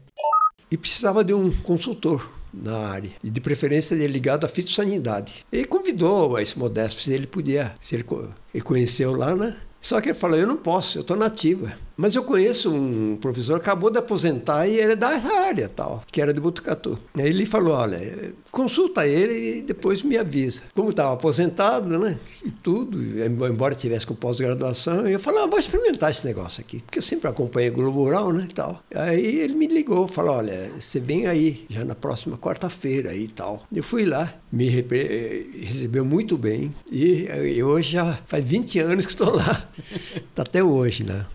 E eu, acho que eu aprendi, imagino que aprendi muito porque de fitopatologia a vantagem minha é que eu sempre fui muito ao campo, né? Mesmo como professor, minha né? origem também, né? Minha origem. Então, e mesmo como professor, você continua indo ao campo? Sim, não, não ficou só na sala de aula? Não, não, eu prefiro muita palestra para as empresas. Sempre tive convênio com empresas, principalmente da agroquímica, né? Parte de defensivos, escrevi livros sobre defensivo, então isso me deu muita, muita visão, assim. Só que, ó, se você for ver lá, minha prateleira não tem muito, porque hoje é, é tudo internet, né? Uhum. Mas os livros básicos eu comprei tudo de outras áreas para atualizar alguma coisa assim, conceitos. Porque as cartas do Globo Rural chegavam de mais variados assuntos, né? É, a carta, aquele, então a pessoa pensa que eu estou só com aquelas cartas, mas toda a matéria que passa no Globo Rural, nós assistimos na quarta-feira, que tem quinta e sexta-feira para corrigir, depois gravar e mandar para o Rio. Então, nós somos responsáveis na parte técnica. Se for a parte animal, tem o Henrique Ortolani, que é veterinário. Na parte agronômica, assim, de agronomia, só estou eu, não tem nenhum agrônomo lá. É, são todos jornalistas. E qualquer assunto que chegue, né? Não, Não é só tudo, doença. Desde o meio assunto. ambiente, a pragas, doenças, adubação, ecologia, tudo, toda essa parte. Na realidade, a gente tem uma responsabilidade muito grande. Então, é algumas público... coisas para o especialista passa, porque em televisão é diferente do meio científico acadêmico. Sim, e o, né? e o público muitas vezes não é da, do campo, né? É, o público que assiste o Globo Rural. Tem muito do campo e, e Mas, muito da cidade. Então, então o, a, a linguajar, o termo tem que ser para os dois, né? Exatamente. Quando usam certo com aquele que trabalha com café, o Matiello e a Ellen Martins, que é uma das apresentadoras, ela fez a matéria, falou tudo defensivo, usou o termo técnico, eu elogiei ela, falou, olha, gostei parabéns. muito, mas parabéns, porque isso que eu quero que vocês façam, porque melhora o nível. Então. Um dia eu vi uma entrevista, um, não era uma entrevista, mas era um, foi uma, uma pesquisa que fizeram aleatório lá na Paulista, uhum. perguntando o que, que eles achavam que era fertilizante. E muitos falaram: não, isso é veneno que colocam nas plantas. Então, é, então é, é, uma parte que é, eu procuro é, orientar o pessoal, os jornalistas, assim, né? E muitos deles falam assim: olha, você precisa também ceder um pouquinho, porque aqui nós estávamos na televisão. Tem muita gente que não entende. Começar a usar um termo mais técnico aí dificulta. Então eu falo, então traduza a maneira, não chega no outro extremo. Tem um meio caminho, né? Um dos seus papéis lá é esse. E analisar as matérias. Eu, nós temos poder de ver aquelas respostas às cartas gravadas nós temos o poder de vetar. Então, toda quarta-feira, você assiste o programa que está quase pronto para ir para o ar. É. E se for, não for animal, mostra lá a matéria, na hora, precisa olhar o que, que você achou, o que, que tem daí. Hoje foi mudado, ano passado, em dezembro, foi mudado o editor-chefe, né, Humberto Pereira. Saiu, entrou o Lucas Batalhem, que era da parte de... O Humberto foi quem te contratou. É, quando ele falou que ia sair, eu falei, eu vou sair também, porque é o senhor que me convidou, não foi concurso. Ah, na hora, ele falou, não, não tem nada. E chamou o Lucas Né, que assumiu, chamou lá, falei, Lucas, eu... ele estava pedindo, pedindo para desligar comigo aí e tal. Ele falou, não, não tem nada uma coisa com a outra. Sai se você não querer mais. Então eu falei, então tá bom. Continuei, né? Mas é assim. Então nós temos a função de analisar a matéria, mandar cortar algumas expressões que não estão adequadas, tirar quando está meio longo, o que, que você falou, né? Devagar, então tira isso aí. Então, nós temos uma função de tornar a matéria que seja útil, né? E eles fizeram uma vez uma reportagem sobre você, né? Porque a, é, fiz... tem o Shukichi Kurosawa que o pessoal pensa, será que ele existe? Não existe? Ele existe sim, e aí você apareceu, né? É. Porque é... seu rosto nunca apareceu, né? Ou apareceu muito pouco. Eu, eu, apareci uma vez antes, que tinha uma matéria lá de Brasília, né? Que era quase que tipo recado, assim, que eu passei, e eles fizeram uma montagem interessante, da impressão que era ao vivo, comunicando, assim, uhum. porque voltava lá, botava, tudo é edição, né? É. E ficou nisso, mas aí veio muita carta querendo conhecer. Outros falavam que era eh, nome fictício, invenção, que não né? existia, né? né? E tanto assim que numa das vezes que fui dar palestra lá em Paraná, Guarapuava, numa casa de revenda lá, ele deu churrasco lá e convidou o pessoal, dei palestra também e tudo. E no fim, quando chegou lá, eu, o, o, o, dono da revenda chegou e falou: ele existe, vem me abraçar, deu risada, né? Foi aquela gozação, brincadeira assim. Então tem essas passagens que é bem interessante, né? E como é que foi lidar com a fama? Não as sinto fãs, fama, as fãs nada, aqui na frente batendo na porta? Não. não.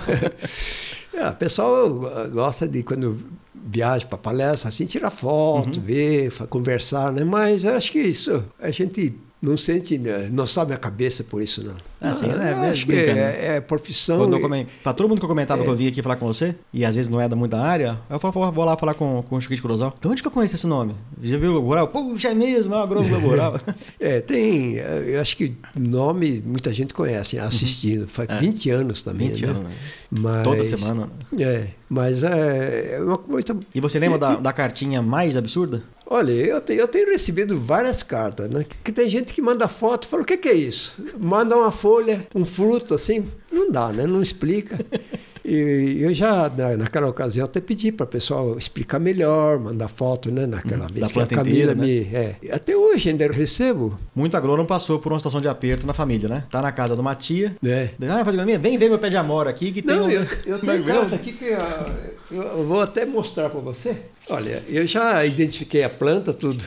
Veja aqui o que está escrito aí. Está escrito, ó, olha, só isso aí, ó. Chácara tal e tal. Como chama essa planta? E uma foto de uma planta. Eu vou falar de uma planta. Olha só. E pôs no correio. É, e eu, eu procurei e já achei o que, que é essa planta aí. E você né? tem que ir procurando por tentativa e erro. A gente tem que saber procurar, né? Acho que a palavra-chave, o grupo. O que me ajuda muito é a parte botânica, sistemática, é muito importante. né? Você Olha vê a, só. por isso que é importante a flor, o fruto, né?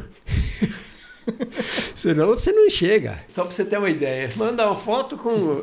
Pergunta, o que é isso aqui? Então, é, a gente sabe que as pessoas ficam interessadas em saber. E se eu puder responder se está Ao seu alcance, né? a meu alcance, é é a minha função, né? Eles estão mandando e eu fico contente quando manda e eu consigo eh, responder, porque tem alguns casos que é impossível, né? Ver uma folha, um, Uma folha, né? uma folha, um fruto assim, e fala, puxa... E a folha chega, às vezes seca, chega já é, deformada, vem- né? agora geralmente vem fotografias, mas antes mandava. A própria folha. Isso aqui, por exemplo, vem pelo correio. Tem, eu tô com, estou com três cartas aqui, né? E uma delas aí a pessoa, como eu conheço a planta, então fica mais fácil. Uhum. O difícil é que na televisão tem que mostrar para a pessoa saber o que está sendo perguntado. Uhum. Igual esse caso, tem foto, né? Mas a pergunta é, é, é engraçado. que né? planta é essa? É. Só, mais nada. É. Então tem esses casos aí, pelo menos tem foto e tem flor, né? Então dá para chegar. O seu churrasco, você frequentou? Seus quinquênios? Sim, todos. Todos eles? Todos eles. E você fez seu jubileu de ouro em 2016? É. E foi bacana? Foi muito legal. Foi interessante. Nós tivemos reuniões antes e depois, né? Você faz parte da E- comissão, né? Fiz parte da comissão para é, organizar, fazer tudo, né? Íamos lá em Piracicaba, com o pessoal lá, naquele que você viu na foto ali. Foi bem planejado, organizado. Esse álbum, eu comecei... Eu não ta- eu não estava nem na comissão ai- ainda, assim, oficialmente, né? Estava convidado. Um ano e meio antes, já comecei a ir lá, tirar foto, organizar. Eu tudo. entrei no site da sua turma, F66. É. Aí tem lá, sessão de fotos, aí fotos genéricas, né? Um monte de gente tirou foto. Mas daí lá embaixo tá. Mas o Chukite, de Jaguatirica Kurosawa, mandou tanta foto que a gente fez uma pasta só pra ele. Você clica lá, tem as fotos do Chukite. e são só as fotos. É. Aquilo que nós gostamos, né? Igual o seu caso que você faz esse trabalho aí, é um prazer, não é? É um prazer. Não é verdade? É muito bom, é agradável, né? Depois de você na família, veio alguém que foi pra carreira agronômica? Não, eh, da minha família não, não tem ninguém. E você gostou de ter feito agronomia? Foi a melhor coisa que eu fiz, porque estava no meu sangue, né? Então, se voltasse E- passado, você não mudaria de ideia, você não faria eu, outra que eu coisa. nasci naquele meio, co- contei que problema de cancro cítico, murcha difusária, aquilo já, quando eu fui fazer fitopatologia lá com o professor Gali, quando eu vi aquilo lá, falei, nossa, é aquilo que eu via na, lá no sítio meu pai, né? Aquilo me pegava tanto que naquele tempo não tinha livro, manual de fitopatologia, tinha que anotar. O livro do Bergamin, né? É, do Bergamin, tudo aquilo foi bem depois, né? O Bergamin fez curso bem depois. E nós tínhamos que anotar tudo. E o primeiro manual de fitopatologia, nós que começamos a fazer doença, cultura na diversificação. Cada grupo de três, quatro alunos faziam, como é que fala, seminários. E aquilo tinha que estar escrito, com bibliografia, fazer revisão, né? E juntando aquilo lá que os professores... Pode ver o primeiro... Foi lançado em 1968, o primeiro manual de fitopatologia. Está lá por capítulos, assim. Aquilo lá tudo. É lógico que eles fizeram uma nova redação, tudo, mas a base foi aquilo lá que, que eles organizaram. Então, de certa forma, eu admiro o professor Gali na visão que ele tinha, né? Já foi da bolsa para selecionar, treinar o pessoal antes de selecionar para a iniciação científica e depois o, o livro e tal, né? Então são os professores que realmente a visão, né? Tanto assim que ele foi diretor também depois, né? Agora, se pudesse voltar no passado, você não teria feito outra escolha. Você faria de novo. Não, eu faria por tudo que eu passei, eu gosto dessa área, né? Adoro. Se orgulha de ter feito agronomia? Muito, me orgulho. E o prazer de estar hoje ainda no, no Grupo Rural, da consultoria Piacho, né? A minha motivação é poder levar a parte que eu sei, né? O que puder ajudar. Vai ter uma turma formando lá em Piracicaba. Você tem alguma dica para eles? Vai ter muita entrevista, levar o currículo. Então tem que ser um currículo verdadeiro da pessoa. E a pessoa, quando é entrevistada, tem que usar os seus conhecimentos e ser honesto né, naquilo que ele estava dizendo. Porque a honestidade, a pessoa que entrevista percebe, né, através da entrelinha, se essa pessoa está mentindo para conseguir um emprego uhum. ou não, né? Acho que a, a, qualquer emprego, seja onde for, ele vai ser, ter que se adaptar aquilo lá, seja na pesquisa, seja no ensino, na empresa, seja na extensão, né? Ele tem que se adaptar àquele meio e à função e saber exatamente a, a função da pessoa naquela área, porque se ele souber, se não souber, é importante sempre conversar com aquelas pessoas mais experientes, pedir opinião, né? Isso a pessoa cresce. Eu digo que a, a, a pior coisa que pode acontecer com a pessoa é se fechar achar que, como ele não sabe, então não, não, não deve se arriscar. Arriscar não, não está adequado, mas procurar as pessoas, pedir orientação, toda a área isso é possível, crescer. Hoje são, a concorrência é muito grande e se a pessoa não, não procurar ser um pouquinho diferenciado, fazer alguma coisa que ele goste, não vai conseguir nunca, né? Não é verdade? Concordo, Você concorda? Plenamente, concordo plenamente. Então tem essas coisas na vida que nos ensina que tem que respeitar as leis, as normas. Todo lugar tem. Eu, eu vejo muita gente que, eu não vou falar lá do político, mas aquele que fala sou contra porque sou contra, para mim não existe isso. Tem que ter argumento, né? Tem que ter argumento, exatamente. Se a pessoa não concorda, tem que argumentar, apresentar propostas que ele acredita. Podem nem ser aprovadas, mas ser uma pessoa real, né? Eu vejo tanta gente falando bobagem aí, se pergunta qual a sua proposta. Aí ataca o que está sendo feito. Ele não tem proposta. Simplesmente ele, ataca. Ele ataca. só tem o ataque. Exatamente. Ele não tem a conta proposta para Isso. então, eu acho que isso é uma coisa importante em qualquer atividade. É a honestidade. E para ter argumento, a pessoa precisa pensar. Se preparar, né? É, se preparar, exatamente. Por isso que eu estava dizendo que em seis meses, se a pessoa não se preparou, tem seis meses para pensar o futuro, né? Ninguém vem, vem bater na porta, um recém-formado, quando tem centenas de candidatos competindo ali. A mensagem que eu deixo é de que sente, pense por que, que estudou, né? Então, o que, que ele gostaria de ser útil para a sociedade. Se não for útil, não, não vai ter força né, para sobrevivência, até para se manter, porque se não for útil, para que, que ele está ali, né? Eu acho que uma das mensagens mais que eu posso dar a todos é que, seja no comércio, na indústria, na agricultura, na pecuária, a pessoa precisa ter uma base, como profissional profissionalismo. Né? Não pode dar desculpa e ficar atacando as outras pessoas para se defender. Foi por isso que eu falei no meio da entrevista que a gente estava falando sobre ajudar os outros, que é bom ajudar, mas é, hum. é, eu gosto muito de ajudar, mas quem mostra interesse. Exatamente, né? Você, ajudar for... aleatoriamente, não. É. Na República, que eu morei, é. a República está lá até hoje, não, não fechou. E Sim. eles passaram por um período muito ruim de dinheiro, tinha pouco bicho, então tinha pouco morador, e eles pediram ajuda pra gente, né? Os moradores. Sim, a gente foi e ajudou, socorremos, hum. né? Apagamos o fogo. Só que o trato nosso, a partir daquele momento, foi: a gente não vai dar dinheiro à toa. Você tem que montar um projeto. Ah, então. Então, não é dinheiro para pagar aluguel. Aí é. tem um que tem uma casa na praia. E é sempre bom viajar com os, com os bichos novos para aproximar, ficar mais amigo. Exato. Então né? eles vão pra praia lá. Eles avisam, ó, então vamos pra praia, a gente tem o carro, tem tudo, não tem o dinheiro para levar os bichos, né? A gente vai lá e ajuda. É. Então, Mas você tá certo. Ajudar viu? de graça, não. A gente é, ajuda quem merece. Que quem sua colocação, eu estou de pleno acordo, porque eu sempre costumo dizer nas minhas conversas, é de que todo ser vivo acostuma bem ou mal. Uhum. Então, por exemplo, eu sou contra ficar oferecendo facilidade em tudo. Então tem que ter uma contrapartida, o que você acabou de falar, né? Uhum. Isso valoriza muito todas as atividades, porque se não tiver contrapartida, a pessoa vicia, fica dependente e Acostuma, não, cria, não cria nada. Acostuma com aquilo é, ali, já né? tem como garantir. Então, se nós compararmos a ideia é aparentemente muito boa. Bolsa Família, Bolsa aquilo, tudo. Mas tem aquilo que ter lá contrapartida. tem que ser muito bem analisado para ajudar aquele que realmente não tem condições de sobreviver, né? Tá muito difícil. Agora, E cobrar uma contrapartida, né? Exatamente. Se a pessoa está recebendo alguma ajuda, tem que ter uma contrapartida. Ajuda naquele período, então, se você está recebendo, você vai aperfeiçoar alguma coisa para amanhã não depender mais daquele dinheiro, né? Eu vejo, por exemplo, um animal, passarinho, assim, se você começa a dar alimento no quintal, é bonito ver, mas...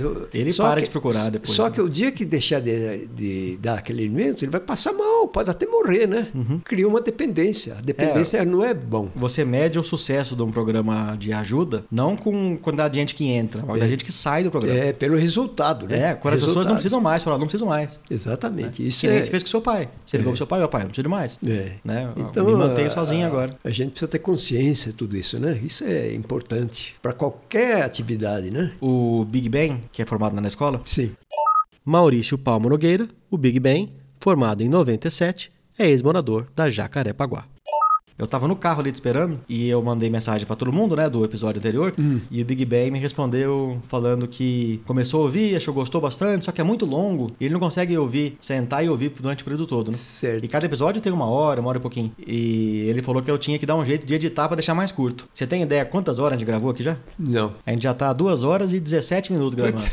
Não parece, né? Bom, tem muita coisa aí que isso Não, é... sim, dá, dá pra editar. Mas o papo foi gostoso. Falamos tanta coisa gostosa aqui. Vai ser um sacrifício eu deixar com uma hora. então, eu não, tô falando aqui é- pra deixar gravado, pro Big Ben É, ficar sabendo com- que não é fácil é. fazer o que ele pediu. Né? Como a- a- existe a edição, por isso que eu estou bem à vontade conversando com você, né? Aí você corta aqui, vai lá, né? E- não, eu, vou, eu vou ajustar pra deixar mais É, Lá curto. no Globo Rural, para você ter uma ideia, aquele que passa 15 minutos, 12 minutos, 17, às vezes, né, quando tem três blocos, grava duas, três horas para ficar, ficar isso, Mas é isso mesmo. tá? Então Só tem, que como lá o Globo Rural tem hora, hora certa, né? Eles têm que cumprir. Eu não tenho, isso aqui é meu, eu faço do jeito que eu quiser, né? é, tem Então- até segundos, eles falam, se você tem, por exemplo, resposta às cartas, você tem 2 minutos e, e 27 segundos, por exemplo, fala um negócio desse tipo, assim. Chuquite, obrigado pelo seu tempo, eu adorei a conversa. Bom, eu quero agradecer a você, Dindi, pela atenção, pela gentileza, viu? Pela educação, de maneira muito clara, gostosa. A gente acaba esquecendo, né?